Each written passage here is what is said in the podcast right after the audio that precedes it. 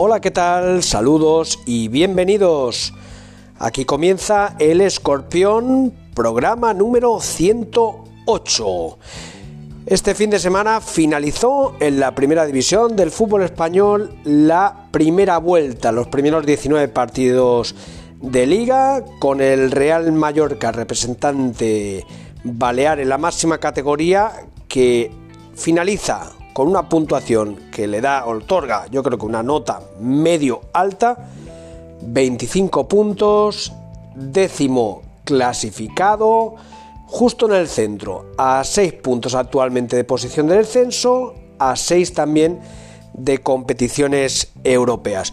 Pero es cierto que no estuvo demasiado fino en este partido en Cádiz, eh, que era el penúltimo clasificado eh, y que bueno, que estaba en posición de descenso, bueno, de hecho sigue en posición de descenso los gaditanos que le endosaron un 2-0 al Real Mallorca. Mallorca que salió pues un poco a verlas venir, aunque al final eh, tuvo algo más de posesión de balón que, que los andaluces pero el que salió con más, con más ganas, más incisivo, fue el conjunto gaditano, que en el minuto 10 se puso por delante 1 a 0, pero todo hay que decirlo, sobre el minuto 7, minuto 8 hubo una jugada clave, fue una entrada de Momo a Clement Grenier, entrada por detrás, a la altura del gemelo y también del talón de Aquiles, con los tacos por delante, una entrada ciertamente peligrosa que podría haber traído consecuencias graves para el centrocampista francés y bueno, justo justo que el árbitro pitó falta, pero ni tan siquiera tarjeta, ni tan siquiera tarjeta amarilla. Pudimos ver varias repeticiones que nos ofreció la televisión, la retransmisión de televisión. Y bueno, yo creo que quedó patente, quedó claro que, esto no era solo amarilla. Seguramente era una entrada que merecía la expulsión del defensa gaditano. Yo me permití el lujo de escuchar algunos de los programas deportivos a nivel nacional para, bueno, medir un poquito las opiniones acerca de esta jugada y, bueno, eh, la, opinión es, es unánime. El Cádiz debió quedarse con un jugador menos y uno no entiende cómo, teniendo una herramienta tan válida como es el VAR, no se decide analizar cómo el VAR no decide llamar al colegiado para que revise esta jugada, porque la entrada es temeraria, es peligrosa. No pasó nada, estuvo un rato Grenier tendido, con dolor, eh, tuvo suerte de que la cosa no fue a más, pudo seguir en el terreno de juego, pero podría haber tenido unas consecuencias graves. Es una zona peligrosa y entró con los tacos claramente por delante. Mm, no se entiende, la verdad es que no se entiende. Eh, luego escucharemos la rueda de prensa de, Javier Aguirre que indica que le gusta el bar. Yo coincido con él, a mí también me gusta el bar, pero no se está utilizando bien. Granier, o sea, Aguirre apuntaba que a veces no sabe si manda el que está en el terreno de juego, si manda el que está en el bar, cuál es el que toma la decisión y él quisiera que se lo explicaran. Bueno, yo creo que todos quisiéramos que nos explicaran esta situación. Yo no soy de, de poner excusas, me gusta ser imparcial, pero aquí debo reconocer que el Mallorca fue notablemente perjudicado y que si en el minuto 7 u 8 de la primera parte el Cádiz se queda con 10, bueno, la verdad es que no tenemos una bolita mágica como para saber qué hubiera pasado, pero posiblemente la película del encuentro hubiera sido una muy distinta a la acontecida. Lo cierto es que el Mallorca, eh, perjudicado en este partido de forma clara y concisa, por cierto, ahora parece que se ha puesto de moda el hecho de eh, pues crear comunicados. El último ha sido eh, el Atlético de Madrid hacer un comunicado mostrando sus quejas y que están beneficiando al Real Madrid y que perjudican al Atlético Madrid, pues está poniendo de moda este tipo de, declaraciones. También lo hizo el Cádiz, a lo mejor aquí pues le vino su recompensa, lo entrecomillo. Pues a lo mejor el Mallorca tiene que tomar una decisión de este tipo, lo cual me parecería lamentable tener que acceder a este tipo de herramientas para, para reclamar la atención del estamento arbitral y levantar la mano porque el Mallorca fue claramente perjudicado en este partido. Si esto le hubiera ocurrido al Madrid o al Barça, pues estaría hablando durante no una semana, durante varias semanas estaría hablando de esta entrada, que como digo, e incluso los medios de comunicación a nivel nacional coinciden que el Cádiz se tenía que haber quedado con 10 jugadores.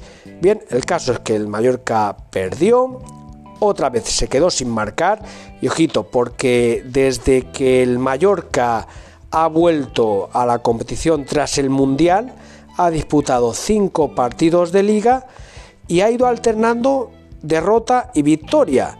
Eh, tres derrotas, las tres fuera de casa y dos victorias, las dos en casa por la mínima, 1-0 al Valladolid, 1-0 al Celta y fuera de casa, en esas tres derrotas no ha marcado ni un gol. En cinco partidos, el Mallorca ha marcado dos goles y le han marcado cinco. Luego se, molesta Javier Aguirre por la pregunta que le hice en una rueda de prensa eh, de la sequía del Real Mallorca, que había marcado pues apenas en, aquel momento solo había marcado el gol contra el Valladolid, que ojo, lo hizo en el minuto 94, absolutamente válido, pero eh, pidiendo la hora, un partido que era merecedor de empate, pero ahí está. Y ojo, dos partidos, dos goles en cinco partidos. Muriki, que no ha marcado desde que se ha vuelto a la competición, y luego en Copa del Rey, en dos partidos disputados, uno eh, contra el Pontevedra ganó 0-2, pero ya en la prórroga, o sea que en los primeros 90 minutos no marcó ningún gol, y luego en San Sebastián cayó en octavos de final contra la Real Sociedad por 1 0, nuevamente sin marcar. Es evidente que al Mallorca le está costando muchísimo, muchísimo marcar goles, crear oportunidades. Tiene un serio problema. No sabemos si va a fichar algún delantero eh, en este mercado de invierno, que finaliza mañana martes. Aguirre ya declaró que estaba satisfecho con los ocho delanteros que según él mismo indicó en rueda de prensa tenía cuando le preguntamos. Por tanto, si está contento, pues, pues nada, que siga adelante. Pero lo cierto es que son 15 los goles que lleva el Mallorca en 19 partidos y, y en los tres últimos de liga pues no ha mojado. Y en casa, dos partidos ganados por 1 a 0 y uno en el minuto 94.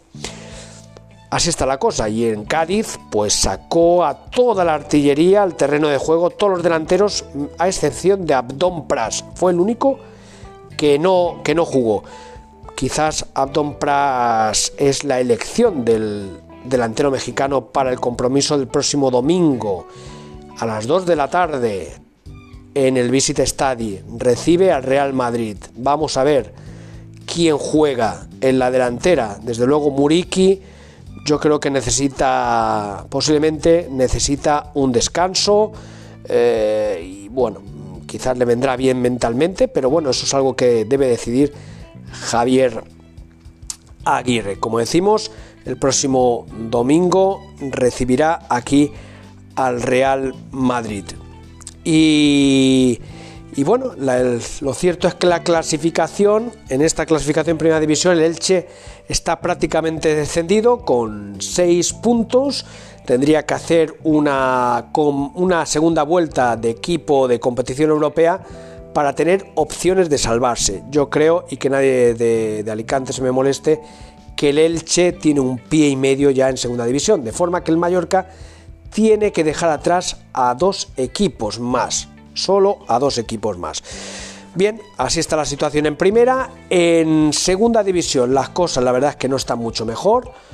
Yo diría que, bueno, evidentemente está mucho peor, porque el, Ibiza, pues la U de Ibiza está colista, sigue colista y bueno, tan solo pudo empatar a 2 en casa ante el Cartagena y gracias porque perdía 0 a 2 y es cierto que luego hubo reacción de los ibicencos que empataron ese partido pero bueno, el próximo domingo se va a cumplir la primera vuelta de la competición, se va a llegar al Ecuador y, y el Ibiza está colista con 17 puntos y tiene a 9 la salvación que ahora mismo marca el Racing, que tiene 26 puntos.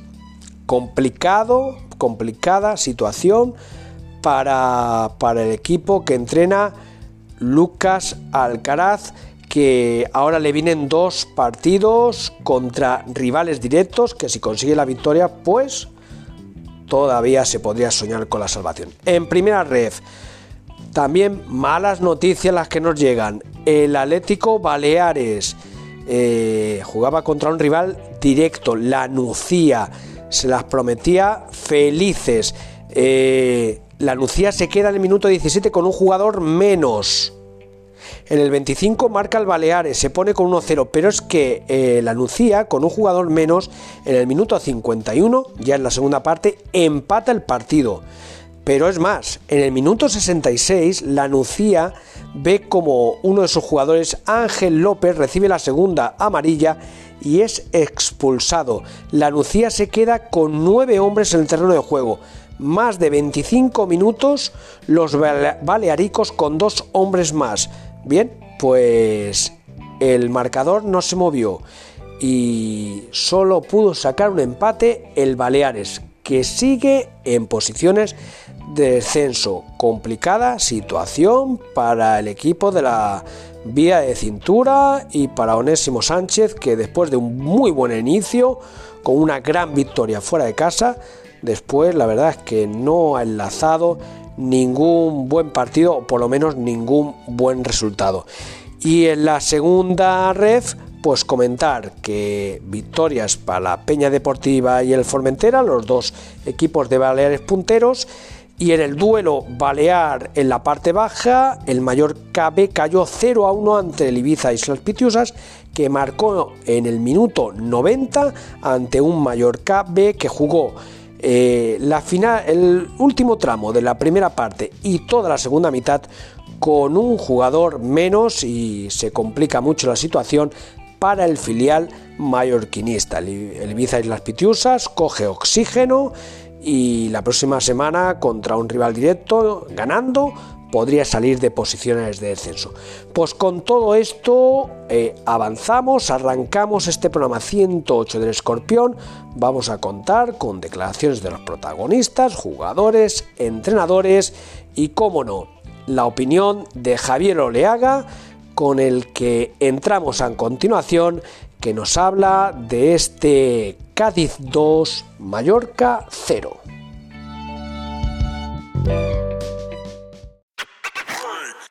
Hola Paco, hola escorpiones. Bueno, estamos en la realidad otra vez. Volvemos a estar donde estábamos. Tenemos 25 puntos y estamos en la mitad de la tabla y no estamos para descender, porque ahora mismo el descenso lo, lo, marcan el Getafe, el Celta y el Real Valladolid con 17 puntos. Nos olvidamos del Elche, que es colista con 6. Pero bueno, pero es que... Bueno, ah, que tengo que decir que había hecho el Mallorca. Ah, sí, que no me acordaba. Es verdad. Pues fue a Cádiz, al nuevo Mirandilla, a un equipo que era colista con 16 puntos y lo hacemos famoso. Lo hacemos jugar como un equipo grande, porque sale y a los cuatro minutos Raikovic ya había hecho un paradón tirándose a la base de un poste para evitar el gol. Es verdad, es verdad que eh, en el minuto 7 u 8 tenían que haber expulsado a un jugador del, eh, del Cádiz, ¿no? Por esa tarjeta roja directa que no vio cuando Mamadou Vialle le clavó los tacos eh, por detrás en el tobillo a Grenier, ¿no? Que se quedó en el suelo unos minutos mm, con mucho dolor.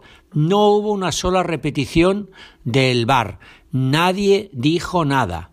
El Cádiz, que debía haberse quedado con 10 futbolistas en ese momento, eh, pues se rehizo.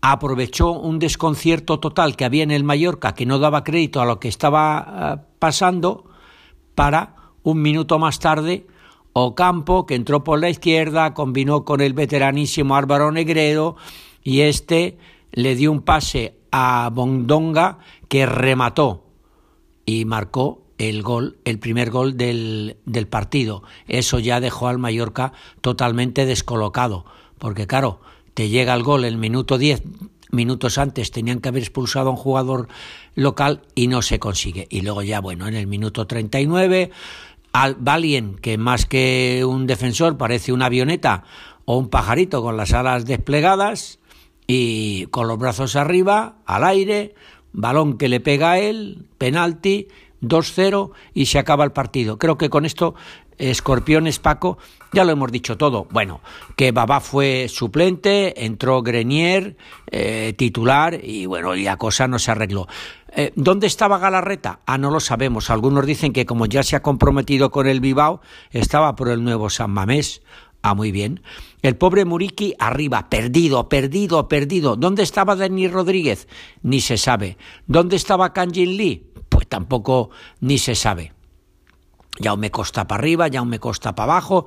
¿Qué le pasó a Copete? Tampoco se sabe. Lo de Valien ya le hemos dicho. El único ahí fue Rajkovic, que salvó de una goleada más extensa al conjunto mallorquinista. Y luego los cambios, pues eh, prácticamente nada. Pero lo que llama mucho la atención, Paco, es que eh, Javier Aguirre no cambia su sistema ni la manera de jugar. Vas a jugar contra el Cádiz colista, equipo en zona de descenso y parece que vas a jugar a uno de los grandes campos de España, que vas a jugar contra los dos o tres grandes de la liga. Sales acongojado, sales atrás, claro. El Cádiz se fue para arriba. El Cádiz montó su estrategia y dijo, pues a este los tengo yo que acojonar, con perdón. Hombre, y, y, al acojone llegó, pues eso, en el minuto 6-7, cuando, repito, tenían que haber expulsado a Mamadou en Vialle, eh, creo que era el minuto 9, por pegarle ese pisotón a Grenier en el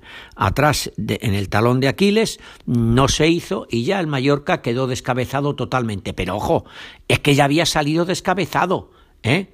Porque es que el Mallorca eh, tanto en Pamplona como en, San Sebastián, ya jugó sin, eh, sin orden ni concierto de cara a empatar un partido o a ganarlo. Ya, ya jugó descabezado. Pues aquí descabezado también. Jo, que el Cádiz de los 10 partidos que ha disputado en su casa solo había ganado uno y ahora ha ganado este.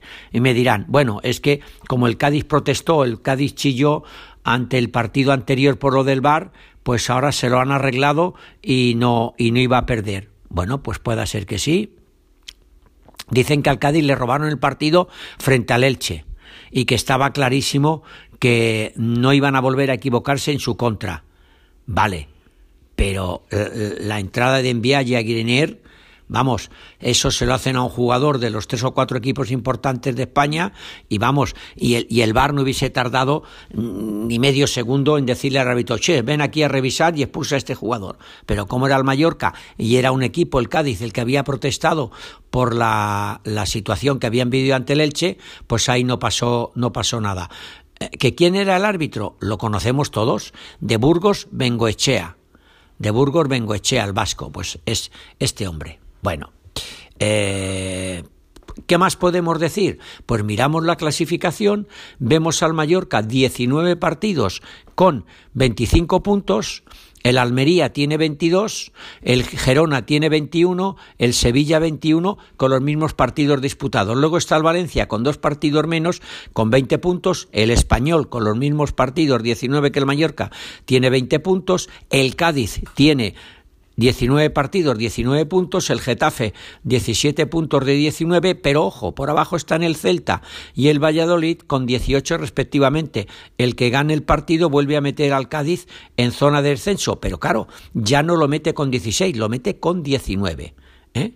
Así es que el Mallorca con 25 ahí está. Y luego el Mallorca por arriba tiene al Rayo Vallecano con 26 puntos, los mismos que el Athletic Club de Bilbao, ambos con un partido menos El Osasuna tiene 28 puntos, un partido menos, y el Betis en zona de europea con 31 puntos, un partido menos. Decía por los que están arriba. Pero claro, tú ahora miras que el Mallorca recibe al, eh, al Real Madrid, al Sevilla y al Villarreal. Tres partidos Mallorca eh, Real Madrid este sábado, Sevilla Mallorca y Mallorca Villarreal. De estos tres partidos, ¿alguien está capacitado para decir ahora mismo que vamos a sacar los nueve puntos una locura, seis puntos una locura, tres puntos una locura, o cuatro puntos, o siete puntos? ¿Alguien está capacitado para decir que ante el Real Madrid, el Sevilla y el Villarreal vamos a ganar vamos a sacar esos tres partidos. Y ojo que el Sevilla está con el agua al cuello, con 21 puntos, decimotercero por detrás del Mallorca, ¿eh? a, a tiro de descenso. A ver, claro, luego ya te viene un español, luego has de ir a jugar a casa del Elche, luego recibirás en casa la Real Sociedad, que te va a dar otro balapalo, luego irás a casa del Betis, luego recibirás en casa los Asuna, en fin. Pero Real Madrid, Sevilla y Villarreal a ver quién es el guapo que dice que el Mallorca va a sacar X puntos.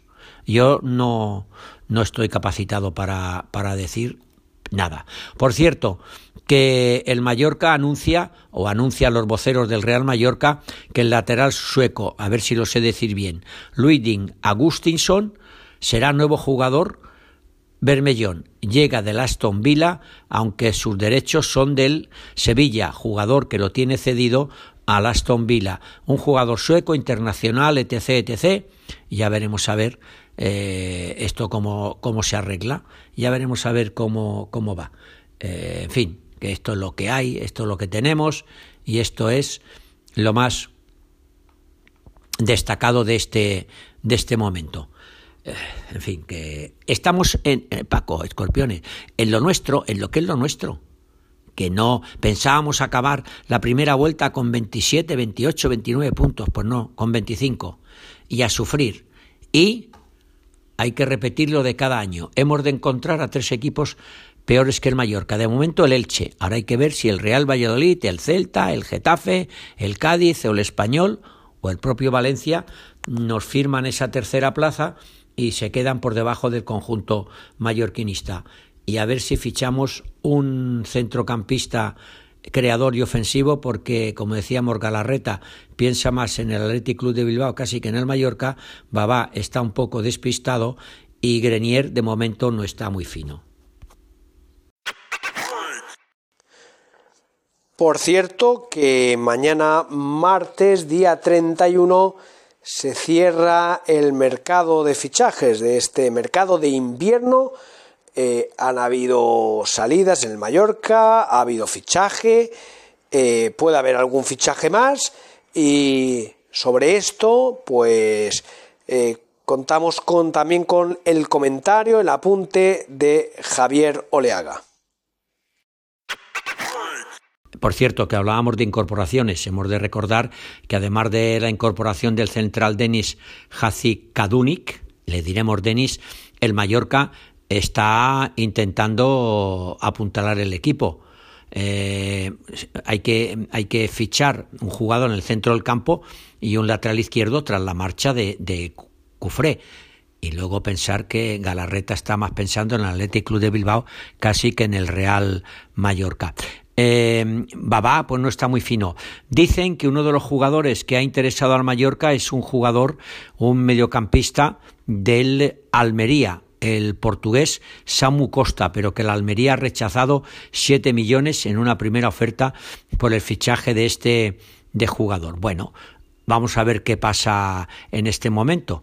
Eh, el Mallorca puede seguir intentándolo. También se habla de un jugador del Villarreal, Morlanes, Manu Morlanes, pero eh, ahí es curioso porque además del Mallorca, el Almería está pendiente de este jugador y también un equipo eh, turco.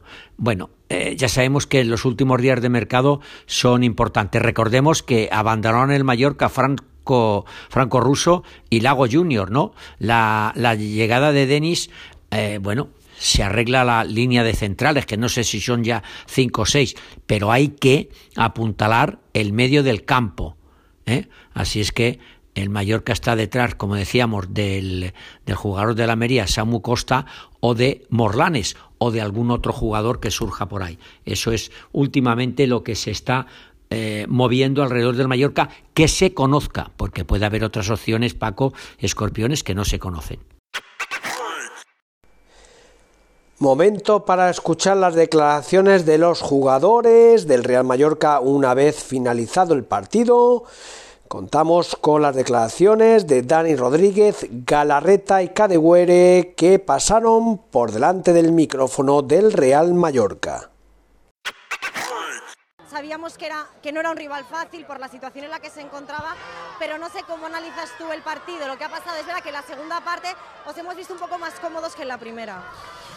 Bueno, quizá después de los goles el equipo ha estado mejor con balón, eh, hemos tenido más claridad, pero bueno, es verdad que el primer gol estamos eh, muy abiertos, es una situación que quizá podíamos jugar más, pegamos largo, nos cogen la segunda jugada y sí que es verdad que es acierto de ellos, pero creo que el segundo gol, eh, aunque me lo digan mil veces, para mí no es mano en ningún partido, creo que es un movimiento natural, el balón no va hacia ningún lado. Es verdad que te pone el, partido muy complicado, pero bueno, eh, decepcionados, pero, pero a seguir. Bueno, hemos pasado de esa falta por detrás a Clement que las repeticiones en la tele da incluso un poco de miedo porque podría ser incluso naranja roja sí, estaba, al, penalti, al penalti. Es decir, ¿cómo puede cambiar todo en un minuto? De jugar con uno más, por decirlo así, a que tener un penalti sí, en contra. Sí, sí, estaba, estaba dolorido Clemen, la verdad que es una, una jugada peligrosa. Pero bueno, es lo que decimos siempre en todas las jornadas, que eh, a ver si unifican criterios y, y, se sabe un poco lo que se pita, pero bueno, ya te digo, eh, partido para aprender, porque de los eh, partidos malos se aprende el doble y, a seguir. Creo que nos vienen ahora partidos complicados que necesitamos a, toda nuestra gente con nosotros y, y, a seguir. Creo que es una buena primera vuelta. Eh, y a seguir con la misma ilusión. Lógicamente este tropiezo no va a ensuciar la gran primera vuelta que ha hecho el Mallorca. Hoy se pone punto y final a esa primera vuelta, 25 puntos no está nada mal. No, teníamos ganas de, de acabar la primera vuelta con 28 puntos, que, que era una pasada, pero, pero bueno, creo que, que, es una buena primera vuelta, estamos contentos y a seguir, a aprender de hoy y a, y a seguir. Bueno, partido complicado que ya desde la primera parte no, no, se ha puesto cara para el Mallorca. Hemos pasado de esa falta sobre Clemen por detrás, que incluso podía haber sido tarjeta roja, por qué no decirlo, a ese penalti riguroso no en el que Valien repetía y repetía que le había dado en el hombro. Sí, eh, sabíamos que iba a ser un partido durísimo, que, es un campo complicado contra un rival necesitado y un rival directo para nosotros. Y bueno, eh, el vestuario está muy jodido porque sabemos que hemos dejado pasar una oportunidad muy buena de, sumar, de seguir con buenas sensaciones. Eh, bueno, como tú dices, eh, yo creo que, nos ha faltado un poquito más en las disputas, esas caídas, creo que, han tenido ellos un, puntito más y, bueno, eh, hay que corregirlo rápido porque si no cualquier rival te supera. Es verdad que la segunda parte, con los cambios de Aguirre, recatado por el cambio de sistema de defensa en cuatro, el equipo se ha encontrado un poco más cómodo, pero faltaban esos últimos metros en las jugadas para tener más acierto de cara al gol. Sí, sí, sí, es algo que, estamos trabajando y que queremos mejorar eh, al final. Eh, como tú dices, hemos tenido algunas salidas de balón buenas con, con llegadas a, último, a última zona de, ataque y, bueno, y nos ha faltado ese punto de, decisión, eh, esa efectividad ahí arriba, ser decisivos en el área. Otras semanas en partidos igualados lo hemos sido y nos los hemos llevado y nos ha faltado eso en las dos áreas y queremos corregirlo esta derrota no va a hacer de menos la primera vuelta espectacular que ha tenido el Mallorca, porque quieras o no, es un alto botín, 25 puntos para cerrar esta decimonovena jornada.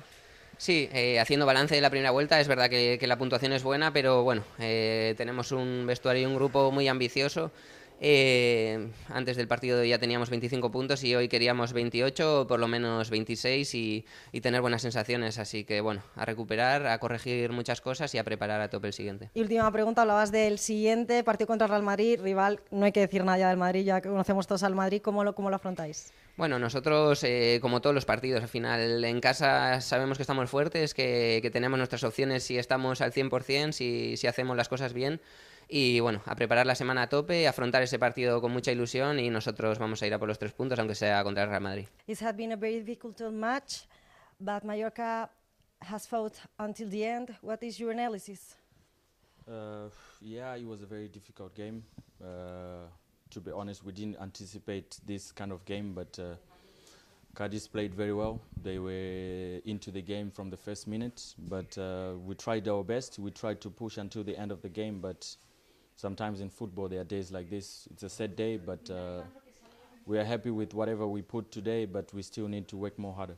Do you think the team deserves more? To be honest, I think we we deserve a little bit better. Uh, yeah, it was a difficult game, but for me, I think probably a, probably one point would have been better for us. But uh, like I said, uh, Cadiz played very well. They put everything in the game from the first minute. Yeah, we tried to fight until the end of the game, but uh, it was not our day. It was bad luck for us, but we just need to stay focused because we have an important game coming next week. Next match is against Real Madrid. How do you face the match? Yeah, like I said, it's an important game and it's also a difficult game because we all know that Real Madrid is a very big club. Uh, so we, we are looking forward to this game and we need to put every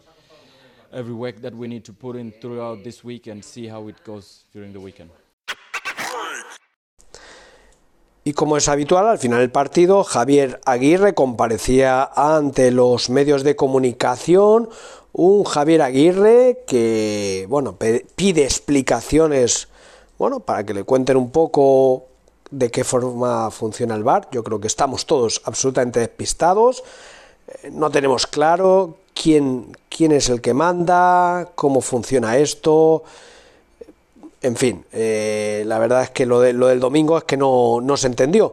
Y al mismo tiempo Javier Aguirre fue eh, crítico, fue autocrítico con, con su conjunto, que sí, que tiene 25 puntos, pero no quedó nada satisfecho. No le ha gustado, como a nosotros, no le ha gustado la actuación del Mallorca en los últimos partidos, especialmente fuera de casa donde la imagen que ha dado el Mallorca no ha sido nada, nada agradable, eh, con poca creatividad, poco ataque y, y lo mejor, lo mejor son los 25 puntos que le catapultan a una zona por ahora tranquila. Escuchamos a Javier Aguirre. Sí, eh, ¿qué tal? Buenas tardes. Eh, Mister José Perello para, para IB3. Bueno, ya lo comentó en la previa que no podía volver a pasar lo de regalar los primeros minutos y no sé si hoy se han regalado los primeros minutos o incluso cree que, que una parte entera. Gracias. No, la parte entera no, pero sí los primeros minutos hasta el primer gol. Creo que fuimos demasiado timoratos. Ellos entraron por la necesidad y por lo que se había hablado durante la semana y tal, entraron con demasiada intensidad. Y luego lo que nos mató fue la jugada del bar. ¿no? Eso los terminó de, de liquidar. No, no tuvimos arresto, lo intentamos en la segunda parte, cambiamos dibujo, cambiamos jugadores, pero no fue posible. Sí, Elena. Sí, mister Elena García, Diario de Mallorca. Eh, sé que nunca habla de los árbitros, sí que ha comentado que el VAR no entiende muy bien cuándo entra y cuándo Eso no. es. Eh, no sé si en este partido también es un ejemplo. Eh, la Sí. entrada a Grenier eh, no entra el VAR, sí que entra en el penalti de Valgen. Sí, sí, eh, eh, sigo sin entenderlo, realmente sigo sin entenderlo porque la Grenier, bueno, evidentemente es una entrada por detrás, es, es una... Bueno, son jugadas discutibles, intencionales o no, la, la fuerza misma. Yo no me voy a quejar, nunca me lo he hecho en cuarenta y pico de años, no lo voy a hacer hoy. Pero el bar, a mí el bar me gusta, me gusta mucho, me gusta mucho, me seguirá gustando. Sucede que eh, a veces son más necios los del bar y más necios los de abajo, depende. Ahí, ¿quién, quién, quién gana en esa discusión? Ven, no, no voy, ven, no, no voy, ven, no, no voy. Y ganó el de abajo, no quiso ir. Bueno, ya está.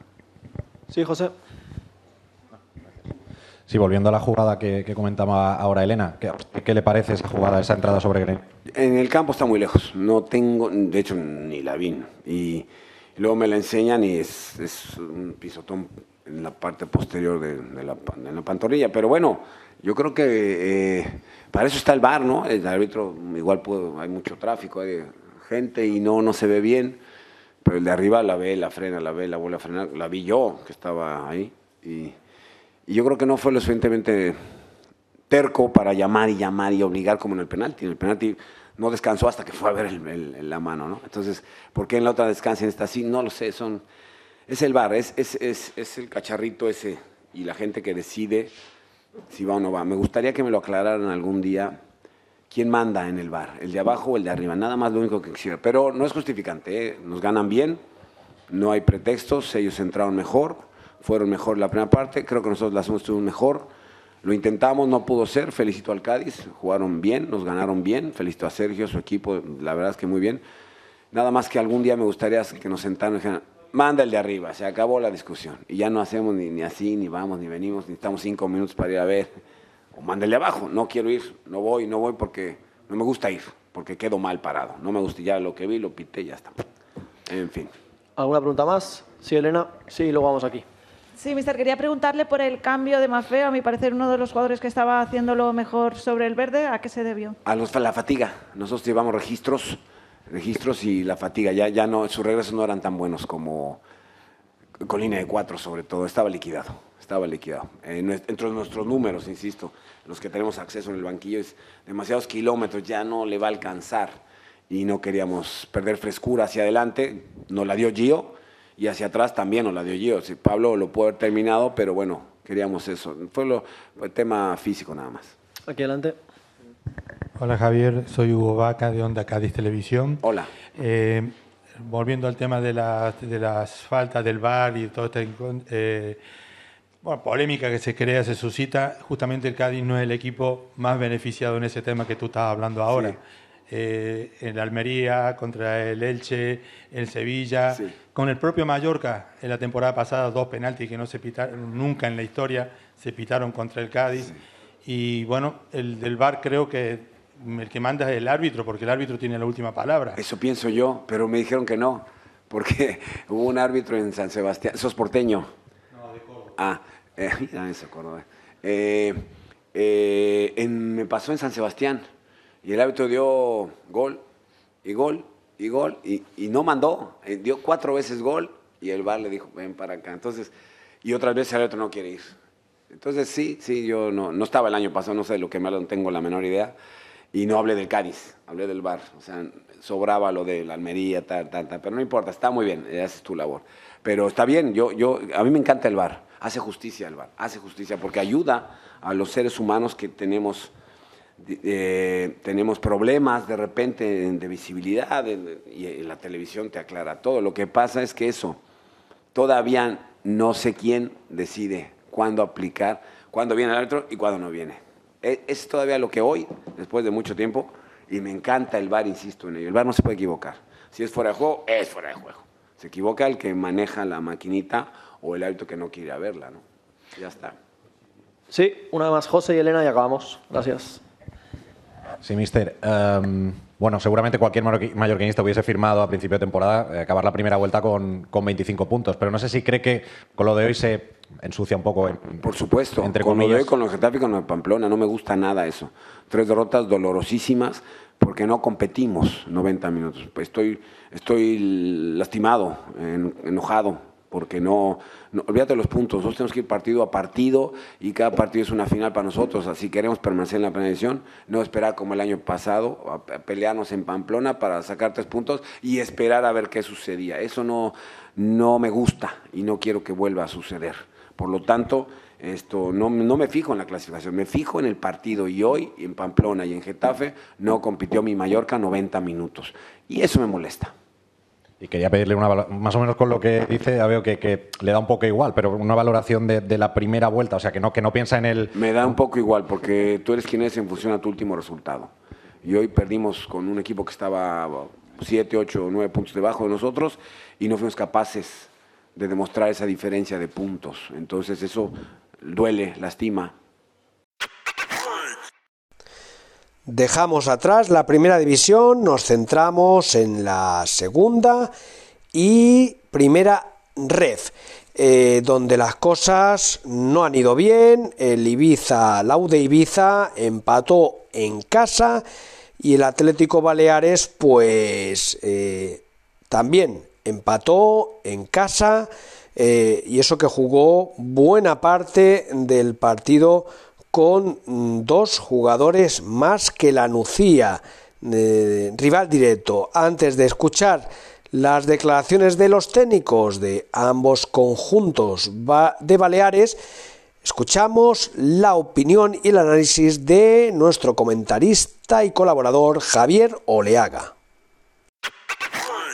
Ahora tenemos que hablar del Atlético Baleares y del Ibiza. Y, eh, que, no, que no son buenos resultados, porque el Atlético Baleares empata dos, o mejor dicho, empata uno con la Nucia, cuando estuvo mm, más de medio partido con un jugador más por expulsión de un jugador visitante y luego gran parte de la segunda con otro jugador menos, o sea, jugó primero contra 11, muy poquito tiempo después jugó todo el rato contra 10 y luego al final del partido jugaba contra 9 y no fueron capaces de marcar un gol eh, de la victoria. Habían empezado ganando y acabaron eh, empatando, les empató la Nucia. A ver, cambios de entrenador, cambios de, no voy a decir de cuerpo técnico, de lo que sea, y lleva cuatro partidos aquí el eh, técnico Onésimo y lo que ha cosechado han sido muy poquitos puntos. O sea, en cuatro partidos, el primero fue una victoria, una derrota y dos empates. Cinco puntos de doce es muy poquito. Claro, está con 25 puntos ahora mismo el Atlético Baleares y abre la lista del descenso, de los cinco que descienden. Y claro, la Nucia como tenía un punto más y sigue con un punto más y el golaveraje a favor, está a salvo de toda contingencia. De momento, con el Atlético Baleares. Es decir, el Baleares tiene por delante al Sabadell, al Real Unión, a la Nucia y al Alcoyano con un solo punto más. Pero claro, es que en cuatro partidos con el nuevo entrenador solo se han sacado cinco puntos, una victoria, dos empates. Y el último partido, repito, primero con diez y luego contra 10 y luego contra 9 no fue capaz de marcar un gol de la victoria. Canario, el jugador que se ha ido, era un rival eh, o era un jugador necesario, sí, pero es que han venido otros jugadores, pero vamos que no, que la cosa de momento no mejora. Hoy se cierra el, eh, eh, el ¿cómo se llama? La esto de fichajes. ¿Va a fichar a alguien o no va a fichar a nadie? Bueno, Canario se ha ido al Córdoba, muy bien eh, ¿qué va a pasar? Eh, han venido Chisco Jiménez y Tropi, que han reforzado Atlético Baleares, pero es que no, no pasa nada. Aquí de momento no, no hay nada, ¿no? Ah, y luego es eso. Eh, que, que, que, no se puede en la jornada 21, cuando te está jugando la vida y ante un rival directo, que tienes ventaja en el terreno de juego por los jugadores que les han expulsado, no eres capaz de marcar un segundo gol. O sea, ahí no le voy a dar toda la culpa a Onésimo, pero algo, alguna culpa tendrá, que son cuatro partidos, que solo ha sacado cinco, cinco puntitos y que ahora se enfrentará al Eldense en la próxima jornada, el líder de la categoría. Luego recibirá al Cornellá, un ex segunda división, un Cornellá que está un décimo con 28 puntos. Luego visitará al Castellón, luego le vendrá aquí en la Morevieta, luego irá a Numancia, es decir, que la cosa hay que empezar a ganar, que son 21 jornadas y estás en zona de descenso y bajar a la segunda federación sería un golpe mortal para el Atlético Baleares. ¿Y qué decir de la Unión Deportiva Ibiza? El Ibiza en la en la categoría importante, bueno, la segunda categoría del fútbol español, pues porque al final en el minuto 92 pudo rescatar un punto y empató a dos, pero la cosa es que estaba complicadísima.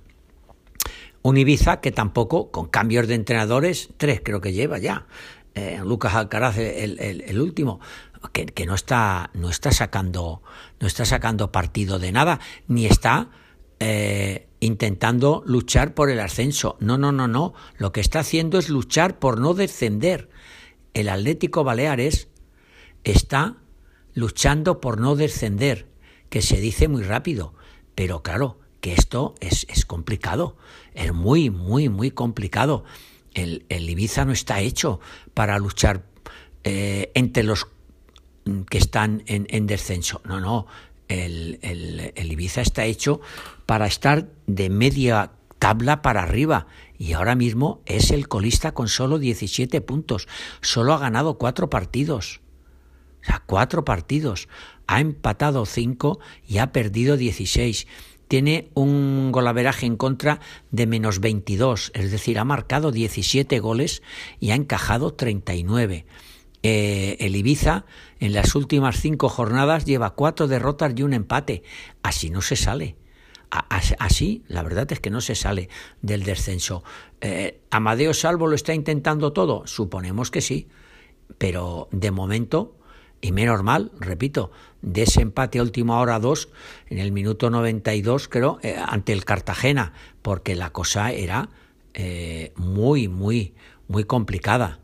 lo tenían el gol de. Bueno, Cristian marcó los dos goles, uno en el 35 y otro en el 92. Pero es que el Cartagena en el minuto 3, por mediación de Borja Valle, se adelanta. En el 26 eh, marca el, eh, el 0 a 2. Y tienes toda la segunda parte y al menos lograron un empate. Pero claro, un empate a estas alturas para eh, la Unión Deportiva Ibiza es muy poco. Mejor empatar que perder, pero claro, tiene 17 puntos.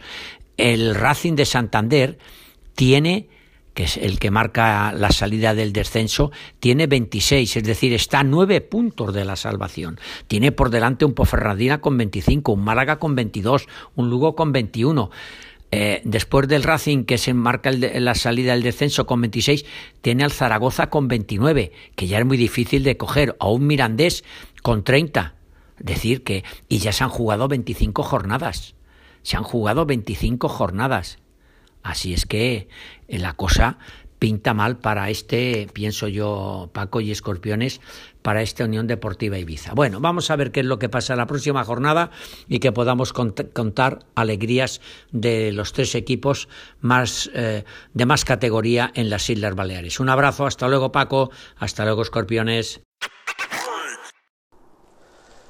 Tiempo para escuchar a los técnicos y empezamos con Lucas Alcaraz, el técnico granaíno de la U de Ibiza que comparecía después del partido, un partido que se le puso complicadísimo, 0 a 2 y que consiguió remontar empatando a 2, aunque es un empate que no le vale de mucho al, al club pitiuso.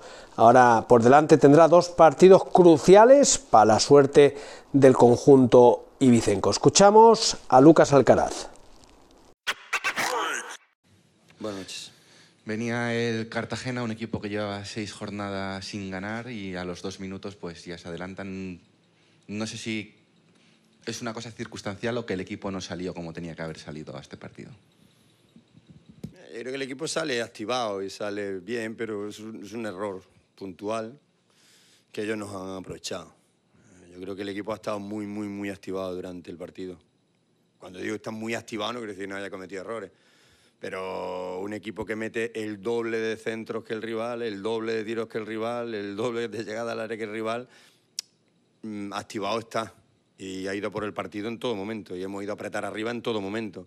Pero sí que es cierto que hemos concedido, hemos puesto el partido 2 a 0 y lo normal en estos casos y con un equipo como ellos que tienen de calidad es que con 2-0 se suelte el pie y te hagan mucho daño, pero no lo han hecho precisamente por la actitud del equipo. en relación a eso te quería preguntar si piensas que hoy se gana un, punto o que se pierde una oportunidad de haber conseguido tres. Las dos cosas. Yo creo que el partido que se hace, si, si hubiéramos sido más precisos en nuestra área, era un partido de ganar. Pero bien es cierto que cuando está terminando el partido y, vas debajo de marcador, todo lo que sea recuperar también te da esa sensación. El empate siempre deja sensaciones agridulces, pero sí que es cierto que cuando te pones 0-2 en casa, bueno, en casa fuera, es muy, muy, muy, muy complicado en segunda división darle la vuelta a la tortilla y yo creo que el equipo lo, ha conseguido a base de, de mucho empuje, de mucha casta, a veces eh, no la precisión que desearíamos, pero bueno, las circunstancias también apremian, ¿no? Y, pero yo creo que, hoy hay que valorar el, esfuerzo del equipo. Hay que corregir cosas, o sea, hay que ser autocrítico, no hay que caer en, complacencia de ningún tipo, pero sí que es cierto que, hay que reconocerle al equipo que, que empezando perdiendo un partido 2-0 es muy, muy complicado equilibrarlo en segunda división buenas noches, mister. Eh, el punto, el empate puede ser, valga la redundancia, un punto de inflexión, es un punto de esperanza para el equipo después de cuatro derrotas consecutivas. Puede ser ese salto que necesitaba el equipo para, para afianzarse moralmente, anímicamente, el partido que ha hecho hoy de remontarlo con la situación tan complicada que se le había planteado? Sin duda, yo creo que el, este, el partido de Las Palmas tiene que haber ese empate, el partido de Granada tiene que haber ese empate, bueno, el partido de Las Palmas tenemos que haber ganado Pero, pero sí que es cierto que pasan partidos y te quedas con grandes sensaciones, eh, muy contento con el trabajo del equipo, pero evidentemente esto va de puntos, ¿no? Y bueno, esperemos que este punto no sea para ahora los compromisos que vienen, pues, pues ese repunte anímico que necesitamos, sacar conclusiones, seguir creciendo y, y ganar partidos, que los necesitamos. Pero sí que es cierto que yo, que pulso el termómetro del vestuario, sé que estamos en esa línea y que, y que vamos a estar en esa dinámica y que vamos a estar peleando hasta el final. Yo, mi objetivo no es que el equipo salga de descenso en cuatro jornadas, pero sí que lleguemos en tres, cuatro, cinco puntos debajo en las últimas cinco semanas y que ahí peguemos el reón, porque es la forma de hacerlo. Hola, mister. Eh, a propósito de los dos goles que encaja el equipo en los primeros 25 minutos, ¿cree que es, qué, crees que es más? ¿Fallos individuales en alguna marca puntual? ¿Que el equipo sale, quizá no ha salido con la, con la, no con la actitud, sino con la energía que necesitaba el partido? Eh, ¿Qué crees que ha pasado? Sobre todo, bueno, es que los dos son fallos defensivos graves en la marca, ¿no? Yo creo que son fallos de marca. Yo no creo que tenga que ver con la actitud colectiva, porque el equipo ha salido a apretar arriba de primer momento, ha recuperado en campo contrario bastante, ha metido yo no sé cuántos centros, creo que metió 14, pero de la primera parte creo que había metido, no sé, 12 o 13, cen- 12 centros en la primera parte. O sea, no es problema de actitud, no es problema de intensidad, no es problema de energía para mí. El problema es que hemos fallado en marcas que no tenemos que fallar. O sea, no se trata de discutir la actitud, la energía, el compromiso, todo lo que transmite el equipo, pero hay cosas que, sí que tenemos que corregir. Tampoco nos podemos poner una venda en los ojos, ¿no? En la, en la segunda parte, el equipo sale muy bien, eh, mete 10 minutos al Cartagena casi en su área pequeña, pero luego sí que ellos se quitan el- hacen cambios y se quitan ese dominio y, y el equipo luego, la Ibiza prácticamente no vuelve a tirar casi al de- en- hasta el descuento. ¿Qué, qué es lo que ha pasado ahí para, no esa desconexión, pero sí que pare- parecía que se le iba a hacer larguísimo el partido al Cartagena, pero al final no ha sido así? Estoy de acuerdo. Es cierto que hemos salido muy bien, muy bien, muy bien, muy bien. Metiendo la pelota arriba, llegando al área, llegando con gente, generando bastante incertidumbre en el área de ellos. Y ha habido un momento de partido ahí en el Ecuador del segundo tiempo que, que a pesar de intentar meter cambios, que a pesar de intentar hacer cosas, no terminábamos de, de llegar. Y luego en el arreón final hemos vuelto a llegar y por suerte, bueno, se ha marcado un gol anulado, se ha marcado otro y, y hemos logrado equilibrar la balanza, pero sí que es cierto que había un momento que, que queríamos, pero no sabíamos cómo llegar, ¿no? Eso es cierto. Pero es muy difícil en un partido estar los 90 minutos llegando. Es muy complicado porque el rival también juega, ¿no? Pero yo particularmente pienso, pienso, y no es excusa de nada, que el equipo está haciendo partidos para, ganar, para ganarlo. Yo creo que lo veo, yo lo veo, y lo ve todo el mundo, porque yo lo, lo poco que, que me, que me cruzo gente en Ibiza me dicen, o sea, están bastante contentos con el equipo, no evidentemente con los resultados, pero sí con la puesta en escena del equipo, ¿no? Entonces eso, joder, tarde o temprano es- tienen que llegar los resultados. Nuestra, nuestra, digamos, misión es seguir igual, ¿vale? Corregir esos fallos puntuales, no tener esos errores de marca, porque son pifias que no tenemos por qué tener. Y a partir de ahí, joder, que caigan los puntos de 3 en 3 que los estamos trabajando. Te, te voy a hacer yo la última. Ah, dices que lo que te transmite la gente, una cosa que se escucha mucho por el campo, que al equipo le falta un delantero que meta goles. Eh, hemos Bueno. tenido tres nueves en toda temporada y entre los tres llevan tres goles. Dos Ecain y uno Poveda y Castel ninguno. Y no sé si tienes esa sensación y si de aquí al martes nos podemos llevar una sorpresa por ahí. Yo de acá el martes no sé, no, no, lo veo complicado, lo veo complicado. Bueno, eh, también tenemos delanteros recién llegados, ¿no? Eh, hoy el segundo gol, yo no lo he visto repetido, creo que es un primer remate de Case. Eh, el día que jugó Neibar tuvo tres remates buenos. Vamos a confiar en que esta gente que ha llegado también ayude y que la gente que está, pues como en el caso de Cristian, evidentemente eh, lleva unos números muy buenos y que, también nos dé esos números y que la gente de medio campo también aporte, aporte gol. ¿no? no te puedo decir mucho más. Está claro que el gol es indiscutible, o, o está o no está, pero el que no esté no quiere decir que no pueda aparecer aquí en un futuro próximo, porque bueno, hay gente que, que puede hacerlo perfectamente. En relación a esto mismo, te quería preguntar, estás apostando pues, pues, en los últimos partidos por Ekain y Bogus, que realmente se podría decir que ninguno es un delantero centro al uso, son más pues, de bajar el balón, jugar con compañeros. Sin embargo, pues Cache y, y Lucas sí son más, más nueve. ¿Es que no están, digamos, todavía al 100% físicamente o...? Bueno, en el caso de Juli le puede faltar, casi está bien. Pero el día de Las Palmas eh, apostamos por, eh, por apretar en todo campo, Bogus nos da muchísima energía apretando y casi igual, y creo que salió muy bien, creo que salió muy bien, menos en el marcador, salió bien en todo, y en Granada pasó igual. Entonces, evidentemente, te referencias con lo anterior y era otro equipo también de combinar. Entonces, hemos apostado por esa presión. Y en la segunda parte, fundamentalmente ya al final, hemos apostado por, intentar jugar todo directo, ¿no? Con los golpeos de Javi, con golpeos, con dos puntas tal, y intentar, pues eh, generar situaciones de área, bien sea por el juego directo, habría banda y centro, bien sea por un saque de banda, por un córner, por una falta, porque ya cuando se meten los partidos en esos minutos solo se puede empatar así, ¿no? Es muy difícil empatar haciendo una jugada. En la primera ref tampoco le fueron bien las cosas al Atlético Baleares, que recibía un rival directo, la Nucía. Eh, todo pintaba bien porque la Nucía en el minuto 17 se quedaba con un hombre menos. El Baleares se avanzaba 8 minutos después, 1-0, pero la segunda parte la Nucía con un hombre menos empataba. En el minuto 66 y con más de 25 minutos por delante, contando con el tiempo añadido, la Nucía se quedó con nueve hombres, segunda expulsión. Y así todo, con dos hombres más, el Baleares fue incapaz de perforar eh, la portería rival y se llevó un empate que sabe a muy poco y que le deja todavía en posiciones de descenso. Complicada está la situación para el conjunto que entrena actualmente Onésimo Sánchez, al que escuchamos en sus explicaciones tras el partido en la rueda de prensa.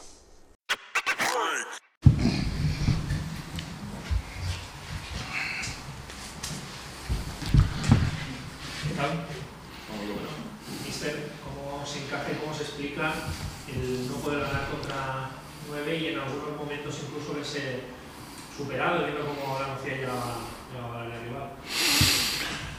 Bueno, pues eh, que no hemos entendido, no hemos eh, hecho un buen partido, evidentemente, no, no, nos ha costado mucho con, con, la pelota, hemos iniciado muy mal los dos tiempos eh, y luego con las ventajas que nos iba dando el partido. Eh, es verdad que las ventajas nos las daba por, los, porque queríamos la pelota, queríamos jugar y obligábamos a, ciertas acciones al, rival en los mejores momentos de partido, cuando ya hemos hecho el gol, cuando nos hemos quedado con uno más, eh, nos hemos precipitado muchísimo.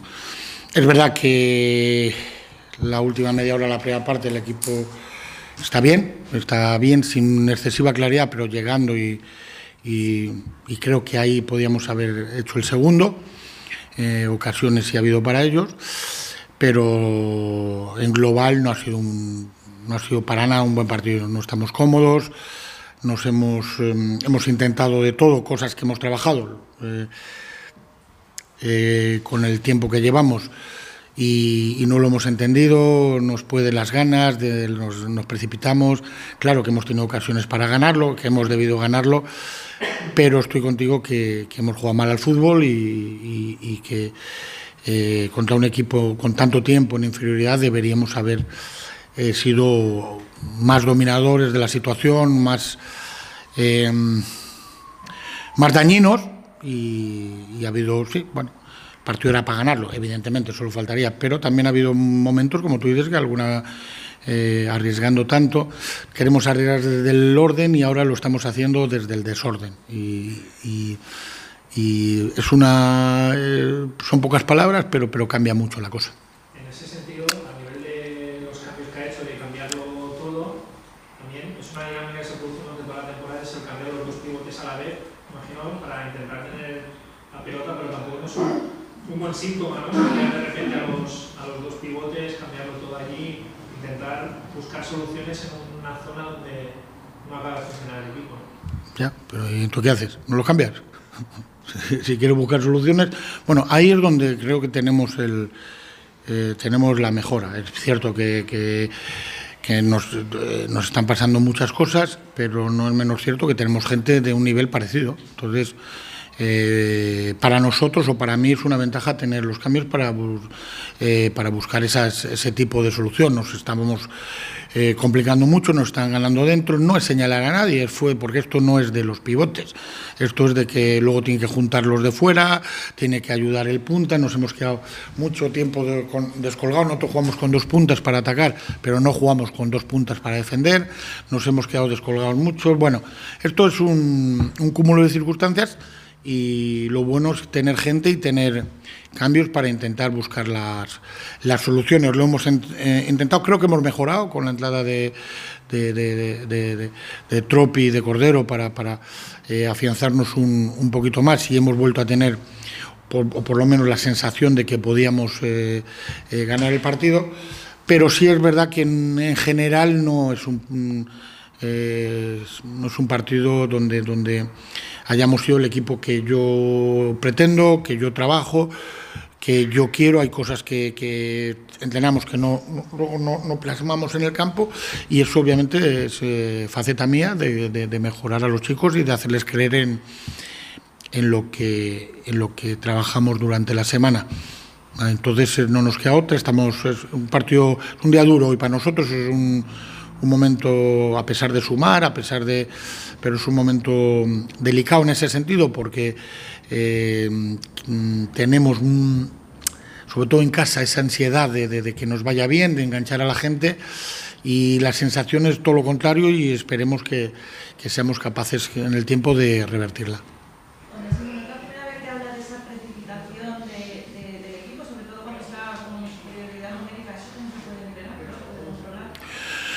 Bueno, pues eh, se entrena, se trabaja desde la posición. Hemos perdido mucho, mucho la posición en muchos, eh, eh, en muchos momentos de partido. A partir de ahí das ventaja al, rival.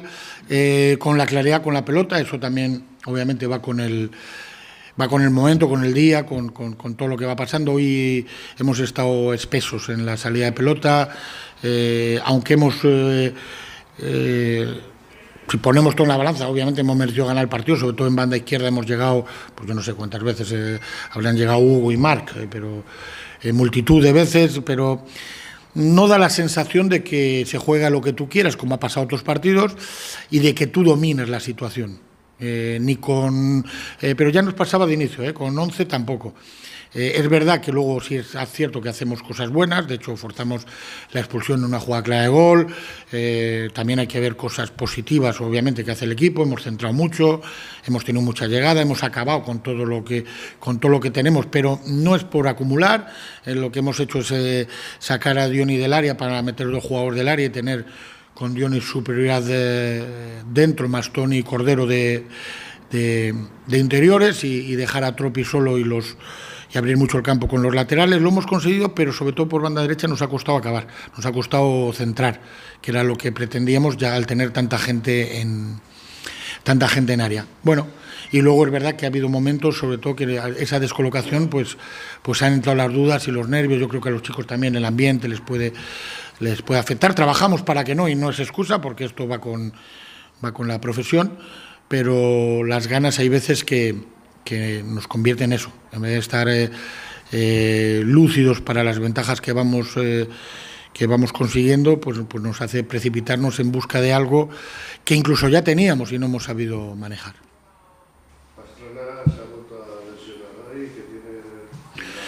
Pues sí, yo creo que ha sido en la jugada del gol, es un chico que ya tiene estos problemas de aductor pubis, pues no estamos teniendo suerte tampoco en eso, nos pasó con, con, eh, con Forni, nos, ahora Pastrana, que ha estado mucho tiempo fuera, ya volvía, para nosotros sin excusas, es un jugador muy importante también, pues le pasa esto, creo que ha sido además en la jugada del gol. Eh, bueno, pues eh, malas noticias, malas noticias, porque obviamente la primera competitividad es la interna y perder gente y gente de, ese nivel, pues también nos hace daño. ¿Cómo Onésimo el debut de Tropi? Has dicho que te ha aportado eh, cosas interesantes en el medio campo y también la, la vuelta de Chisco Jiménez. Bueno, eh, a ver, eh, está claro que son los avatares que nos están tocando eh, pasar en unas circunstancias que, no esperábamos. Eh, han entrenado dos sesiones con nosotros, muy poco. Chisco lo conocemos todos, es un jugador que, que, entiende el juego, sabemos perfectamente lo que, lo que nos puede dar.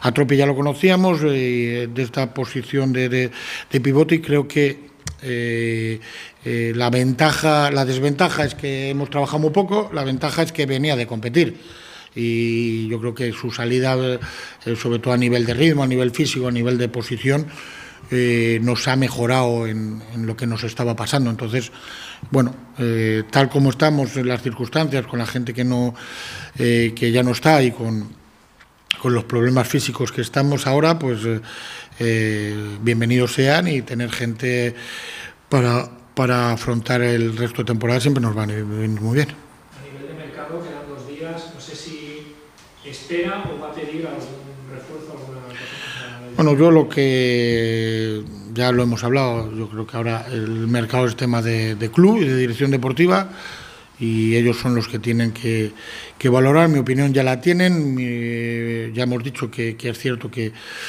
que, nos han pasado cosas que no estaban previstas y los imprevistos están para, eh, eh, para afrontarlos, pero también para intentar solucionarlos. Entonces ya es una cosa más de una cosa más de, club, en este caso, que de entrenador, aunque obviamente yo colaboro con mi gente y, y saben mi opinión y saben lo que, lo que creo que podría ser positivo.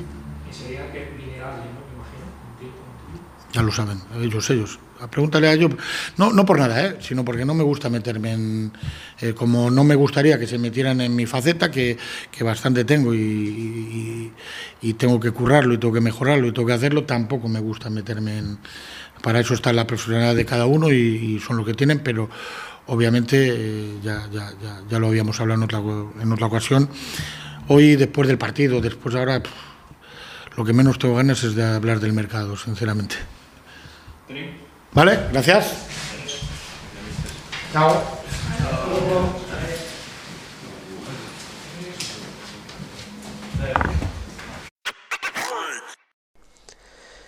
En segunda ref, eh, la Peña Deportiva y el Formentera, pues no decepcionan, siguen cumpliendo. Victorias para ambos. La Peña Deportiva lo hizo en casa, 2 a 0 ante el Manresa. Y ahí se mantiene en tercera posición con 36 puntos, los mismos que el Valencia, que es segundo, y a tan solo dos puntos del Teruel, que es líder con 38 puntos posibilidades para la Peña Deportiva incluso la semana que viene de poder colocarse líder. Y el Formentera se impuso en su partido a domicilio en casa del Atlético Saguntino, equipo que está en la zona baja, lo hizo por 0 a 1. Y precisamente en la zona baja, duelo balear entre el Mallorca B y el Ibiza Islas Pitiusas, se decidió en favor de los Ibicencos por 0 a 1, gol marcado en el minuto 90 ante un Mallorca B que jugó con 10 jugadores durante toda la segunda parte y el tramo final de la primera mitad. De esta forma, el Ibiza y las Pitiusas eh, se sitúa tan solo un punto de la salvación. El Mallorca B está alejado a 7 de esa posible salvación.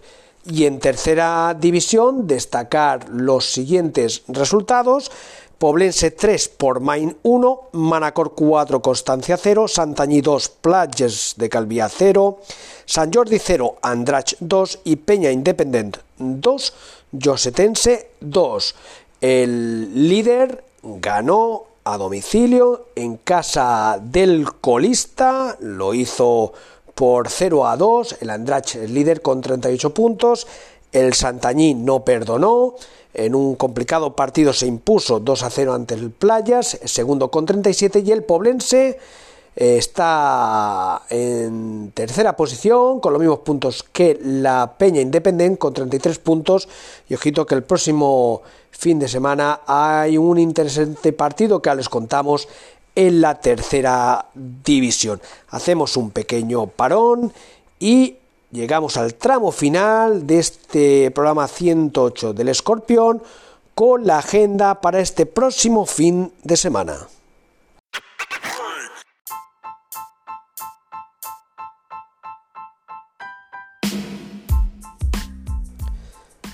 Recta final de este programa 108 del Escorpión, agenda para esta semana.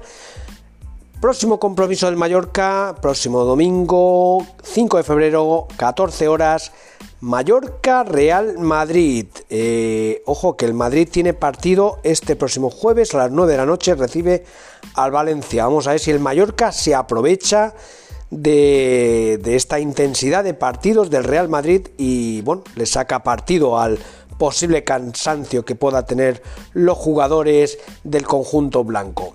En segunda división, la UD Ibiza visita al Lugo. Será el domingo a las 21 horas. El Lugo es penúltimo en la clasificación. En primera ref, el domingo, el Baleares visita al líder, al Eldense. Complicado compromiso, pero el equipo que entrena a Onésimo Sánchez necesita imperiosamente la victoria. En segunda ref, Manresa Formentera, Terrassa Peña Deportiva, Ibiza Islas Pitiusas Badalona y Mallorca B contra Saguntino. El Ibiza Islas Pitiusas que de vencer podría salir de posiciones de descenso. El Mallorca B tiene un interesante partido ante el Saguntino, rival directo, un Saguntino que también está en posición de descenso actualmente.